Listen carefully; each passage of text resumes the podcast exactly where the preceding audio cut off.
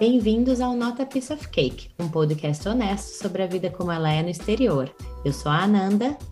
E eu sou a Maria Cláudia. E neste episódio da nossa segunda temporada New Time Zone, a gente conversa sobre crianças bilíngues e os desafios para manter o português e a nossa cultura no dia a dia dos nossos filhos enquanto eles crescem fora do Brasil. O novo idioma costuma ser uma das principais preocupações dos pais quando resolvem mudar de país, e comigo não foi muito diferente. Não importa a idade dos seus filhos e o tanto que a gente já ouviu falar que a maioria das crianças absorvem tudo com muita rapidez e facilidade, inclusive as novas línguas. E para conversar com a gente sobre esse assunto, hoje a gente tem uma convidada muito especial, a Renata Formoso, que é mãe do Noah, mora aqui em Londres há 12 anos e além de trabalhar com comunicação e marketing, é autora do livro Eu Também Falo Português. Super obrigada, Renata, por ter aceitado o nosso convite. Obrigada eu. Fico muito feliz. Estamos super felizes de ter você aqui com a gente. E antes da gente começar a falar sobre criação bilíngue, a gente queria saber como que você veio parar aqui na Inglaterra. E eu vim parar aqui, na verdade, há quase 13 anos. De janeiro agora faz 13 anos. Uau! Que eu cheguei, tinha acabado de me formar na faculdade, assim. Foi um, uma decisão muito bem pensada, mas uma coisa assim, ah, vou para lá passar dois anos, fazer uma pós e volto. Tadinho de mim, né? Cheguei aqui sem nem falar inglês, achava que em dois anos ia fazer uma pós. E aí vim, demorei para aprender inglês, acabei fazendo a minha pós, só que aí fui ficando, né? Aí é promovida no trabalho, fica. Por uns cinco anos eu tinha data para voltar para o Brasil. Depois disso já não, não, não. Então fomos ficando. Não, não que vai ser aqui pro resto da vida. Não que vá ser aqui pro resto da vida, mas é aqui que a gente está. É, a gente conhece bem essas histórias. Sim, exatamente. Foi bem parecido por aqui também. Agora, é. o, seu, o seu filhinho Noah, ele já nasceu aqui, né, então? Ele nasceu aqui. E, e, mesmo com ele nascendo aqui, você tinha aquela preocupação com a questão do inglês? Como que foi esse início? Como, que língua que vocês falavam com ele em casa? Porque vocês são um casal de dois brasileiros, né? E, e é a mesma Sim. coisa comigo e com a Maria Cláudia. É, na verdade, como logo que o Noah nasceu, eu não voltei a trabalhar, né? Eu peguei licença maternidade, depois eu decidi não trabalhar para ficar com ele em casa, que aqui não tem muita opção, né? então, ele só foi começar a escolinha com dois anos e meio. E até lá era só português em casa. Então, a minha preocupação no comecinho era, ai, será que ele vai entender todos os comandos na escolinha quando ele for? Então, a minha preocupação no início era o inglês, porque ele teve uma base de português bem sólida com a gente em casa com as avós que vinham visitar todo ano, saudades pré-pandemia. E então, no começo era o inglês mesmo, a nossa preocupação. Hoje já mudou o cenário. minha filha. Quando a gente se mudou para cá, o Gui tinha mais ou menos de dois anos. E aí a minha preocupação foi essa, porque até então ele no Brasil ele ficava em casa comigo e com a avó. E aqui, quando a gente veio para cá, ele começou na nursery full time e aí foi meio um choque assim, talvez maior para mim do que para ele. Sim, completamente. Eu acho que acaba sendo parecido que eu vivi aqui, como Noah não foi para a escolinha desde o começo. Eu acho que é, é bem diferente a experiência quando, quando a família, né, quando a criança nasce aqui, mas já com nove meses, um aninho vai para nursery. Eu acho que já é uma experiência diferente. Eu acho que a minha e a sua foi um pouco mais parecido. Sim, bom, eu, bom esse foi o meu o, o, Gui, né? O meu primeiro filho. Agora, os outros ah, dois ah, tá. que nasceram aqui, um foi com nove meses e o Antônio, agora o último, foi com um ano. Então, já foi completamente diferente. Já aprende tudo junto, né? Maria é, Cláudia, a gente tem muito filho para ter diferentes experiências, né? Por isso que a gente tem Ai, gente. Ai, quando, quando, a gente decidiu mudar, assim, que os meus eram, o Vitor tinha quatro e a Clara três, eles também não sabiam nada de inglês, eu com a super preocupação, porque o Vitor já ia entrar na reception. Eu pensei, quando a gente ainda estava no Brasil, eu cheguei a pensar em colocar eles numa escolinha de inglês, porque a gente estava se preparando para mudar, teriam seis meses para ter aula. Eu pensei, não, pelo menos um, um high, uh, water, essas coisas assim vai Sim. sair, né? Xixi. Mas no fim, eu achei que ia ser assim, uma energia tão grande depositada naquilo ali, eles eram tão pequenos, achei que ia ser mais estressante. Sim do que algo que ia ajudar depois. E eu acho que eu sou muito grata de não ter feito isso, que não, não senti necessidade. E todo mundo me falava, não sei se vocês também ouviram isso em diferentes momentos. Ah, criança aprende rápido, eles são mais É uma esponjinha. Ah, todo mundo fala isso, e é difícil para a gente colocar lá dentro da cabeça que de fato é assim. A gente sempre fica com essas noias né, na cabeça. Sim. É, porque como pra gente não é, né? Eu aprendi inglês depois de adulta, então eu sei que eu não fui nada de esponjinha. Acaba dando aquele. É um medo mesmo, mas hoje a gente sabe, né? Que realmente eles são. é muito mais simples e. É muito mais simples do que parece. Isso para mim, que tive uma experiência só, né? Claro, não dá para generalizar, mas vocês que tiveram experiências também com filhos que nasceram lá, filhos que nasceram aqui, veem que é, é muito mais simples, né? Para eles, eu acho que eles têm essa capacidade de virar chavinha para as mudanças, até para mudança de país, muito mais rápido do que a gente, de se adaptar no lugar, né? Com certeza. Vocês não acham? Eu Com concordo certeza. muito. Com o Lucas, o Lucas tem três anos e ele nasceu aqui e começou a ir para creche super cedo. Assim, esse outro cenário que você falou, Renata. Começou a ir para creche com nove meses. Então, em casa, a gente só fala português, mas ele, desde muito cedo, foi introduzido nessa vivência do inglês. E uma coisa que me fascina é como ele sabe com quem falar qual língua. Ele mistura. Claro, se ele Uhum. estiver falando comigo, ele vai misturar um inglês no meio, algumas palavras que ele não sabe.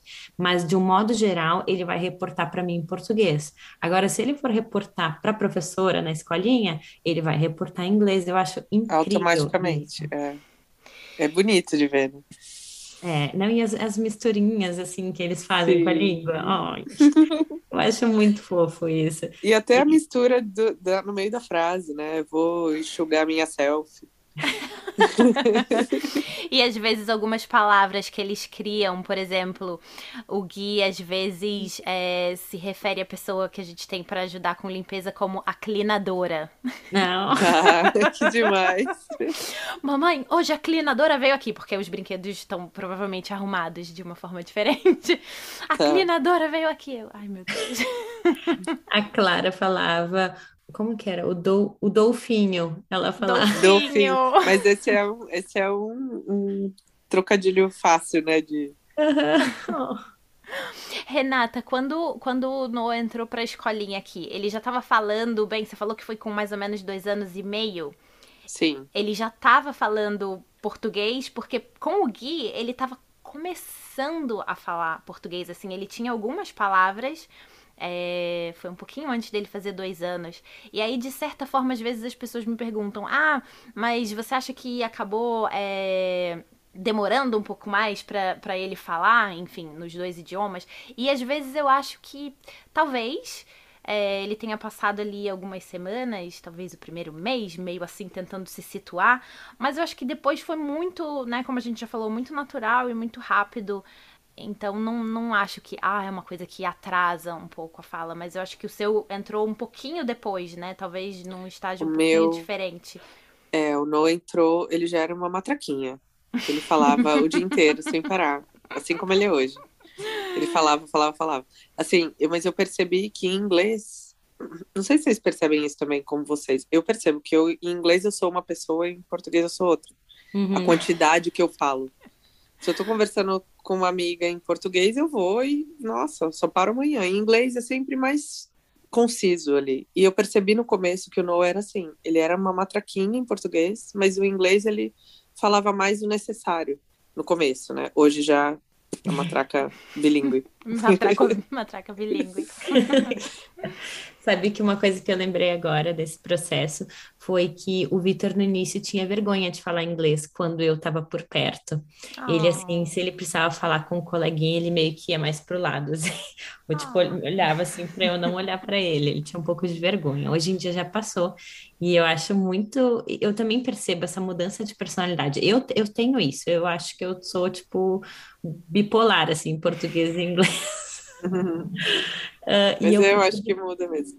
percebo nas crianças, eu acho bem incrível isso, assim, o jeito que eles falam, o sotaque, não sei, parece que não é meu filho ali falando. E a Nanda, no caso do, do Vitor e a Clara, quanto tempo, você lembra? Quanto tempo demorou para eles ficarem mais confortáveis com o inglês na escolinha? Porque eles vieram um pouquinho mais crescidos. Lembro, lembro porque assim foi bem intenso no início, né? Teve muito sangue, suor e lágrimas, assim, muitas adaptações indo ao mesmo tempo.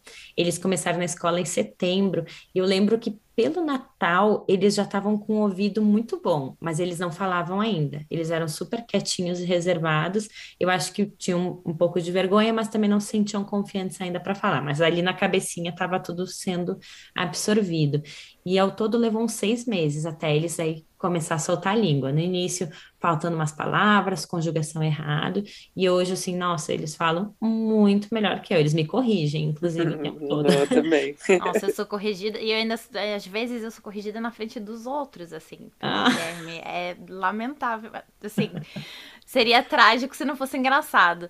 Mas é melhor a gente rir, né, disso e aprender. Aprendo com eles todos é, os dias. Jeito, eu também. A gente sai na rua, ele já pede para mudar para inglês. Ele quer que a gente converse, porque o caminho até a escola tem a grande possibilidade de a gente encontrar os amiguinhos no caminho, né? Então ele já, mamãe, vamos falar inglês, mamãe.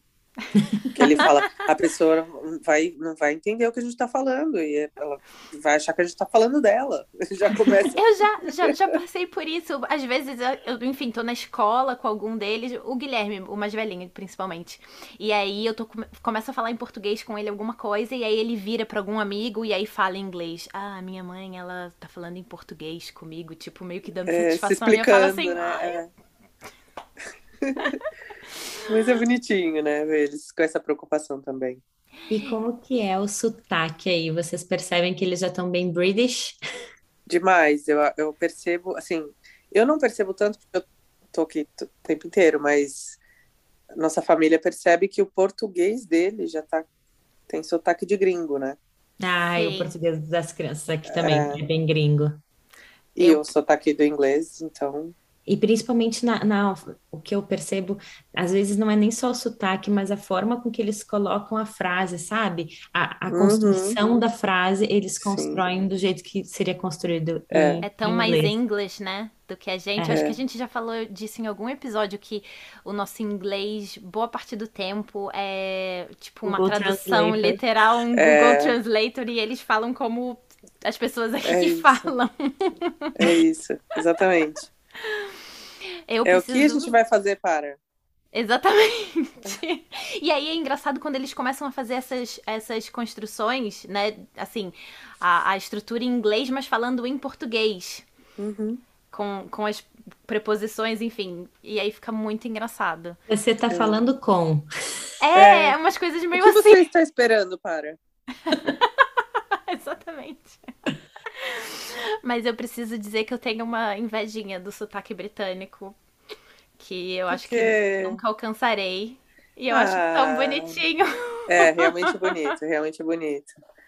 Aqui... Mas a gente não vai alcançar mesmo, eu sinto lhe dizer. Não, não. Aqui, aqui em Liverpool, o sotaque é chamado de scouse, que é um sotaque bem forte, bem carregado, assim, eles falam como se tivesse uma batata na boca. E, e, enfim, o sotaque aqui do norte da Inglaterra, ele é um pouco carregado nesse sentido. E, as, e eu, assim, de estar no convívio com as crianças, o meu ouvido meio que já acostumou. Então, eu não conseguia reparar que eles eram tão escausos assim. Daí, no fim de semana, quando a gente foi para Londres, e o meu cunhado, que mora em Londres, estava conversando com eles, ele me disse assim, eles estão bem escausos. que legal. Meninas, e assim, quais vocês acham que são os principais desafios criando os filhos fora do Brasil nessa situação bilíngue? É, eu acho que é manter a vontade de falar português. Porque a gente até pode, né? Ah, vamos fazer aula, vamos colocar uma escolinha, alguma coisa assim que obrigue a criança a sempre ter o contato. É, mas eu acho que dentro de casa, o desafio maior é fazer com que eles se interessem sempre por falar português, porque às vezes eu vejo que o Noah tá cansado e ele sabe quando, quando a gente tá cansado e chega do trabalho e fala, nossa, preciso falar em português falar. um pouquinho. Exatamente, ele tem isso. E só que aí às vezes vai acumulando, sabe? Ah, tô cansado hoje, amanhã tô, tô cansado também, aí vai indo e eu falando em português ele continua respondendo em inglês. Então eu acho que é sempre legal a gente tentar olhar os interesses. Eu não consigo finalizar uma pergunta e, e sem me, me, me, prolongar, né? Desculpa aí, gente. Não, Pode cortar, gente. tá? Pode me cortar. é mais porque eu começo uma coisa, eu vou, eu falo, eu, eu gravava uns vídeos com o Marinho e ele falava, Renata, põe um ponto na, na tua frase. Ponto, Renata. Agora tá bom.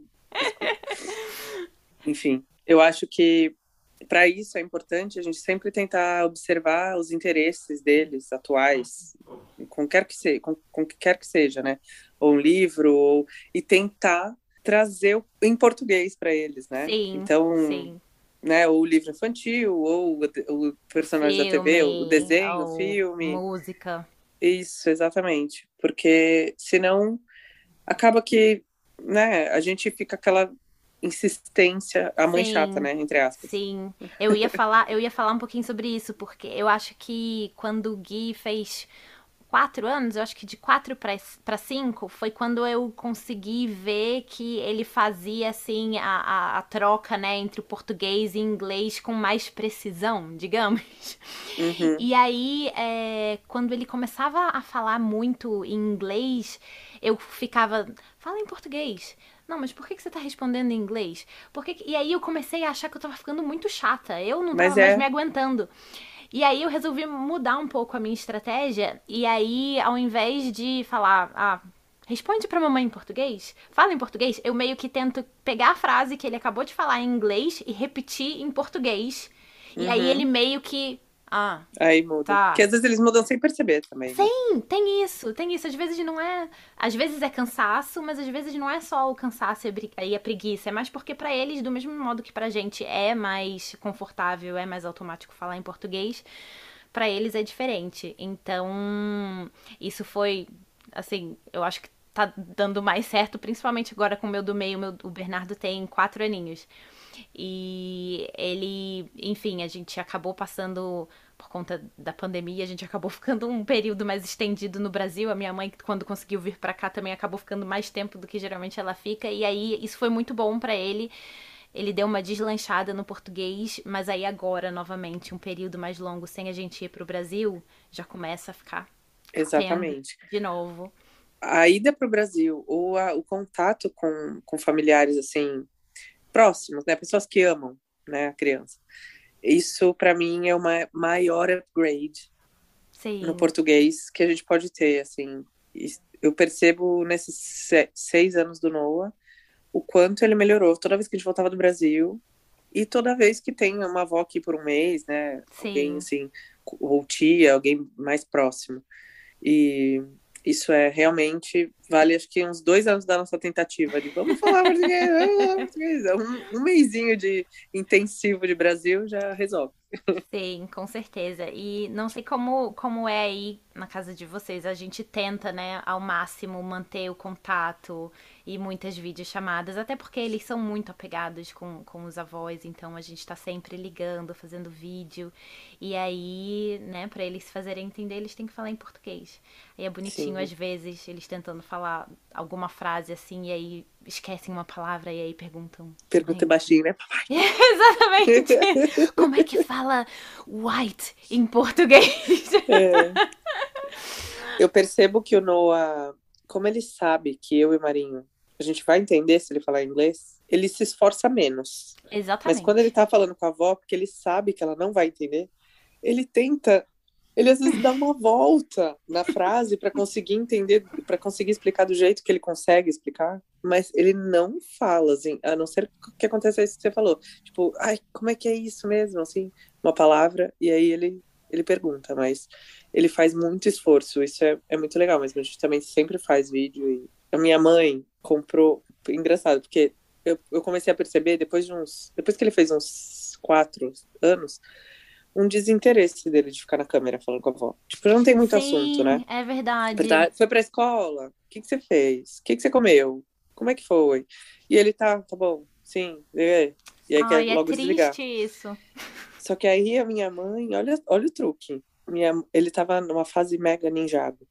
E aí a minha mãe foi lá e comprou uma revistinha de uma revistinha de Ninjago que vinha com um bonequinho e ela ligava para ele e eles ficavam brincando, ela fazendo a vozinha do personagem aqui, ele fazendo a vozinha do personagem, né? Cada um na sua, fazendo a historinha. E aí o português rolava solto, assim, foi a pandemia inteira, assim. Ah. Foi muito legal. Minha mãe agora sabe tudo de Ninjago, obviamente. A minha mãe já assistiu filmes do Harry Potter e algum outro desenho muito chato que eu nunca tive paciência de assistir, que eu nem vou saber dizer o nome agora, é algum desses japoneses. E aí ela assistiu pra ter o assunto para conversar, e aí super Sim. ajuda também. Principalmente durante a pandemia, ela lia histórias para eles por, por videochamada, que me aliviava Sim, também. Muito legal. Muito legal. um pouco. Uh, Ananda. Gente, quando a gente vai para o Brasil, a gente sempre pede, assim, as pessoas perguntam, ah, o que, que a gente poderia dar? Uma lembrancinha, um presentinho. Eu sempre falo, livro em português. Sim, e daí a, a melhor presente.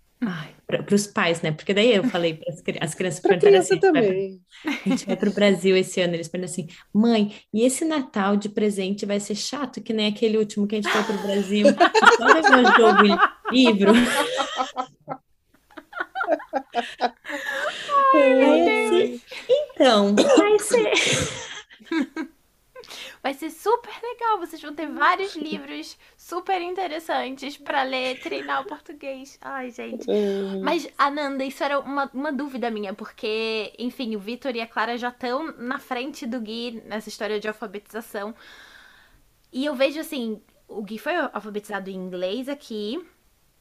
É, a gente tinha, a gente tinha planos de procurar alguma coisa é, alguma aulinha, alguma coisa para ele ter uma coisa, uma, uma mais instrução, Desculpa. uma coisa mais estruturada é, para aprender a ler e, e, escrever em português, mas a gente não conseguiu porque acabou coincidindo com pandemia, enfim.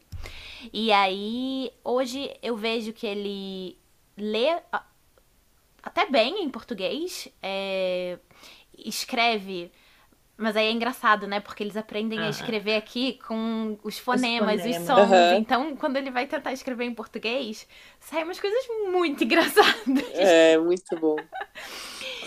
e aí eu não sei, assim, você fez alguma coisa ou recorreu a algum suporte, e Renata também, agora pro Noah, planeja alguma coisa para eles é, terem uma alfabetização mais estruturada em português também? Ai, assim, o meu estágio aqui é de tentar incentivar eles com a leitura, mas é muito difícil agora que eles já estão lendo livros mais desafiadores, eles tendem a ir para o inglês por ser o mais confortável, né, que fica dentro da zona de conforto, mas, enfim, quando eles leem é bonitinho também por essa questão dos fonemas e o, o movimento que eles fazem né, para conseguir entender. Às vezes eles falam a palavra totalmente assim, tipo, com as pontuações assim da palavra ênfase no lugar totalmente errado. Eles terminam de falar e daí ficam pensando assim um segundo, daí eles, ah, é quer dizer isso. então eles assimilam, juntam no cérebro assim e vem direitinho. Sim em português. Mas a gente nunca procurou nenhum tipo de, de, suporte formal e eu gostaria muito, muito que eles fossem um pouco mais fluentes na parte de leitura e escrita.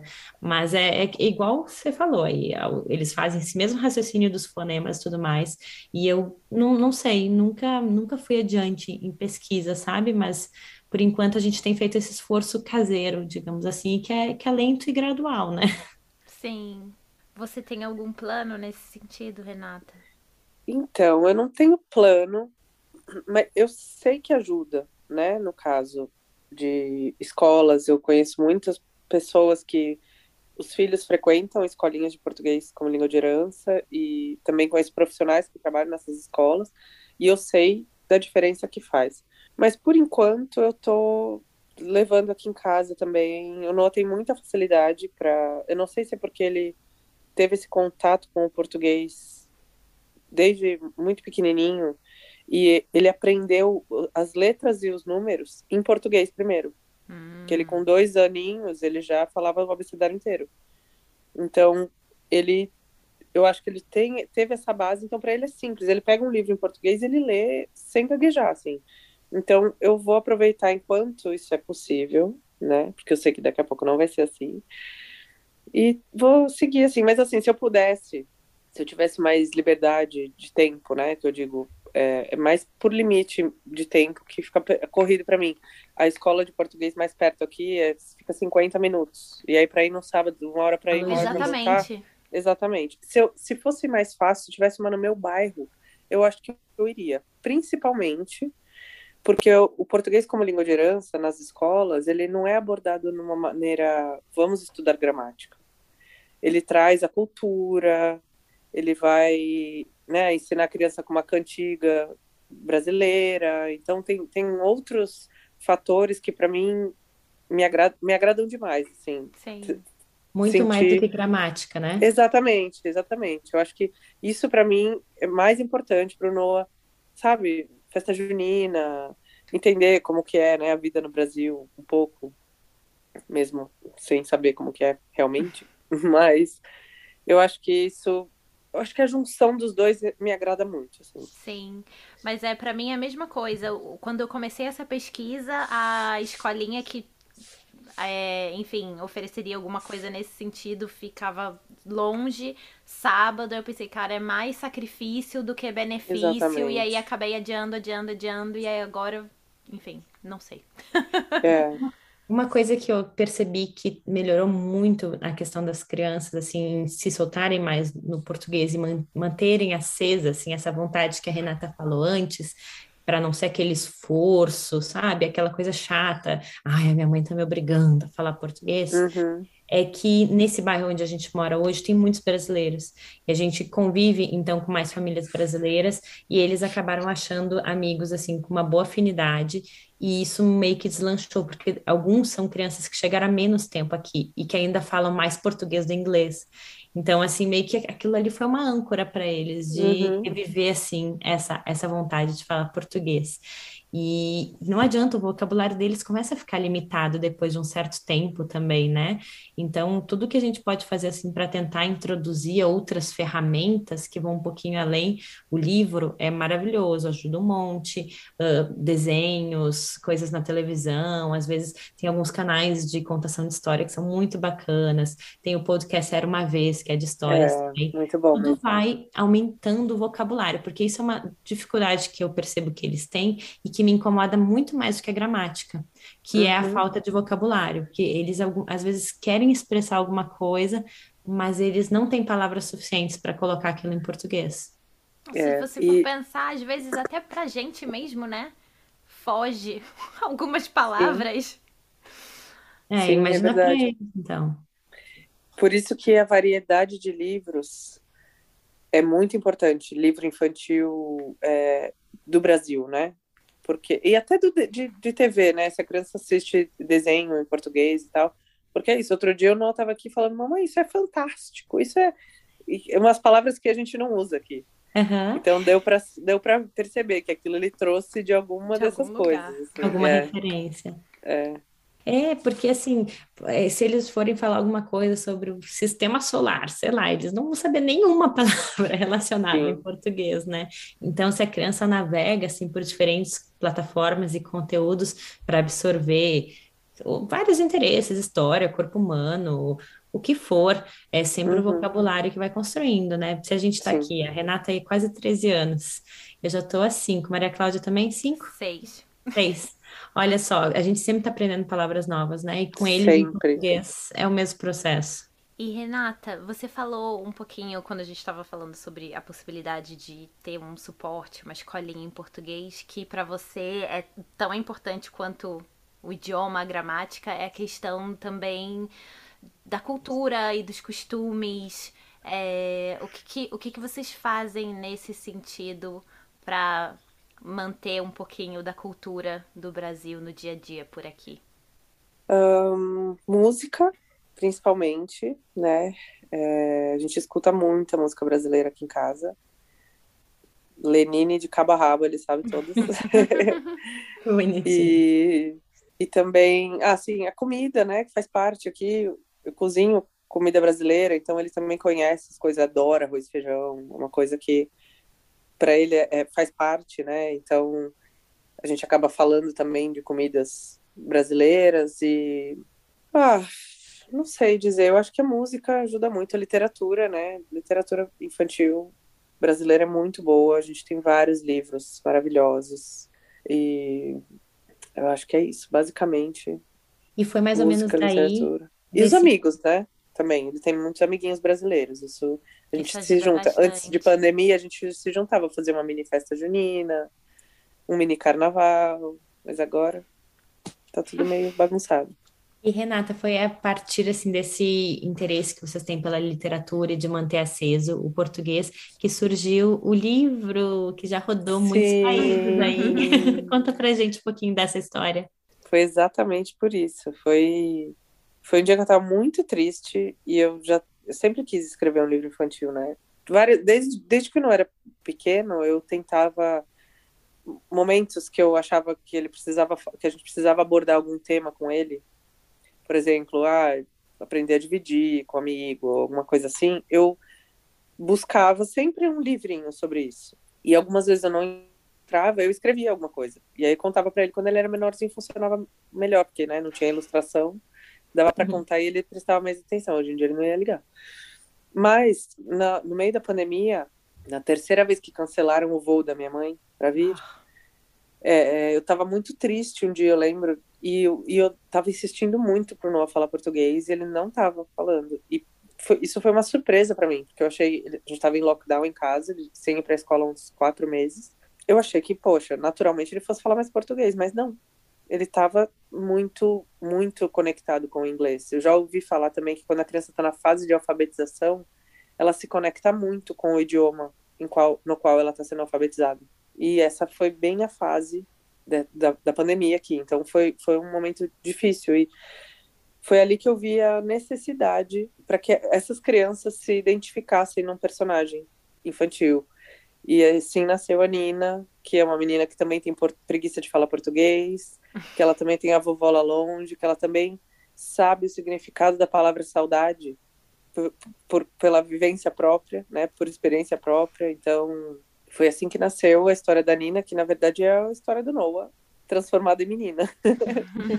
e eu nem imaginava, né? Eu escrevi mesmo para ele ali e falei, poxa, ficou bonitinho, acho que dá para publicar e fui inventar moda. A gente às vezes inventa, né? Umas coisas assim para inventa num bom sentido. Sim. Mas, Mas foi é... aí, nesse de inventar, que eu falei, bom, dá para virar um livro isso aqui. Meu amigo ilustrador ilustra não tenho grana para publicar um livro agora, vou fazer um financiamento coletivo. Mas foi aí que eu descobri que tinha muita gente no mundo passando pela mesma coisa que eu, naquele momento exato. Todo mundo morrendo de saudade da família, todo mundo sofrendo para manter o português. E, para minha surpresa, né, recebi apoio de milhares de brasileiros espalhados pelo mundo e, e o livro está aí. Foi um grande abraço virtual naquele Nossa, momento. Então. Foi muito maravilhoso, muito. Até hoje eu não acredito. Foi em cinco dias a gente alcançou a meta que, que eu achei que em um mês ia ser difícil de alcançar. Nossa, Foi bizarro. Bom, e para a gente fechar aí o nosso episódio, acho que a gente podia deixar cada um uma dica para pais de crianças bilíngues. Acho que uma dica maravilhosa é o livro, eu também falo português. Hum, obrigada, eu também acho. Mas, meninas, quais outras dicas aí a gente pode encerrar com elas? Bom, eu começo para facilitar, então. Bom, acho que tudo que a gente falou aí, música, livro, vídeos, recursos que a gente pode usar à disposição são maravilhosos. E, claro, aquela coisa que a gente gostaria de fazer com muito mais frequência, mas que não tem sido tão possível assim. Mas é aquela imersão de quando a gente consegue ir para o Brasil.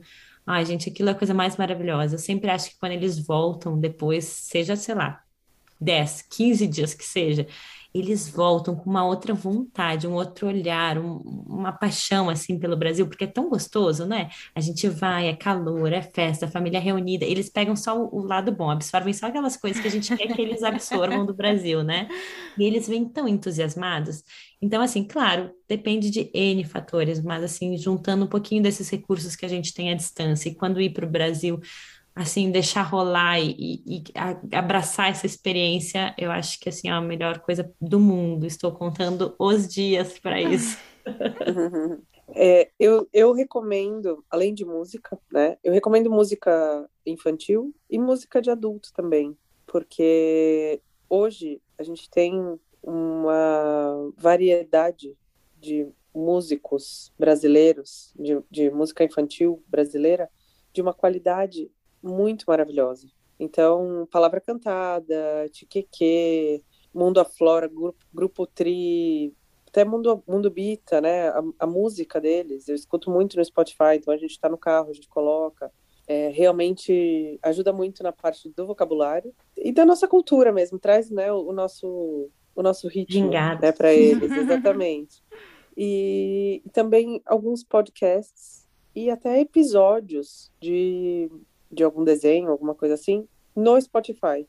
Tem muitos episódios de, de várias, várias coisas, né? De vários desenhos que estão no Spotify ou em algum aplicativo de áudio que às vezes você está no carro, você tá, a criança está desenhando, você coloca ali para escutar. Então, é, eu percebo que quando o Noah escuta sem estar tá assistindo, ele filtra mais. Absorve, eu... acho que o foco é diferente, né? Absorve mais, eu acho.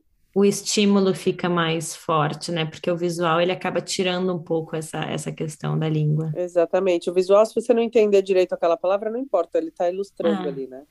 Mas o áudio ele fica com aquilo na cabeça, hum, o que, que é essa palavra, sabe? Ah, boa dica. Não, não sabia disso dos episódios e, enfim, a gente conhece alguns podcasts historinha, mas é bom saber que tem mais recursos ainda para explorar. Sim. Muito legal. E, e eu acho Maria que uma última dica, a gente, a gente falou aqui sobre tentar manter, né, a, o relacionamento com os familiares mais próximos, enfim. Enquanto a gente não consegue tê-los com tanta frequência ou ir para o Brasil com, na frequência que a gente gostaria. E aí, uma coisa que a Renata falou e que eu já fazia de alguma forma também com a minha mãe, enfim, os, os parentes entrarem um pouquinho no mundo deles e se interarem sobre os, os interesses para ter mais oportunidade e para aumentar mesmo o interesse deles em manter essa conversa em português, Sim. porque aí ao mesmo tempo eu acho que estreita a relação e, e pratica conexão o... entre eles. Né? Exatamente, né? exatamente. Então fica aí a dica para os vovós, para as vovós, para os titios. É. Muito boa, muito boa dica. Sabe que a gente, é, eu me lembrei de outra coisa agora, vou adicionar mais uma.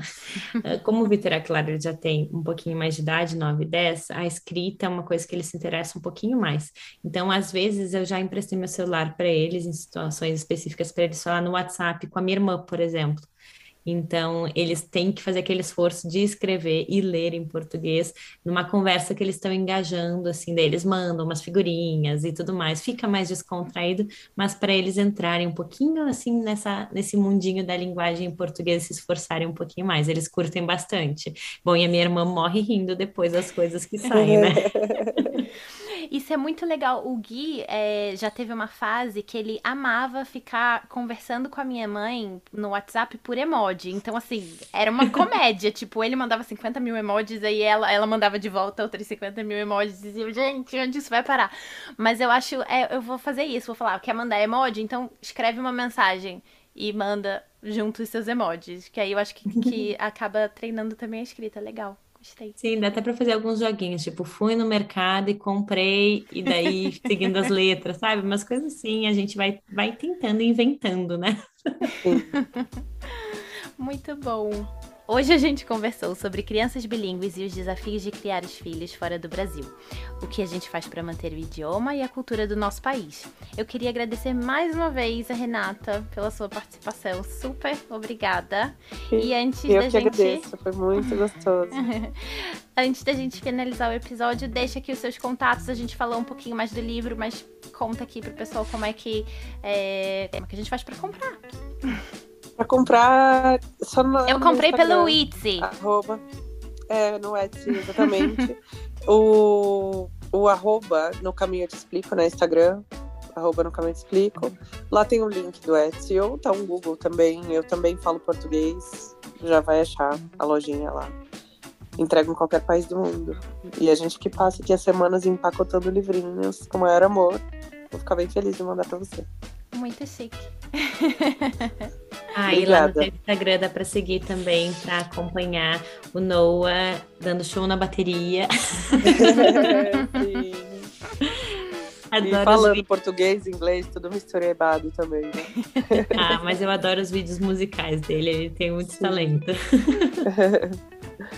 E se você curtiu esse episódio, não deixe de compartilhar com os amigos e seguir o Nota Piece of Cake no Spotify ou na sua plataforma de podcast favorita.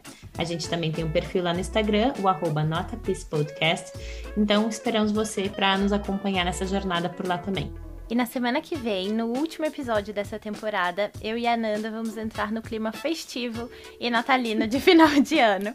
Quem acompanha a gente lá no Instagram viu que a gente finalmente conseguiu se encontrar de novo aqui em Londres e juntar a nossa turminha no Winter Wonderland. E aí nesse episódio a gente vai falar um pouco mais sobre tudo que acontece na cidade nessa época do ano e tudo que a gente gosta de fazer para aproveitar o inverno e Natal por aqui. Muito bom. A gente espera vocês então semana que vem. Obrigada e até lá. Até.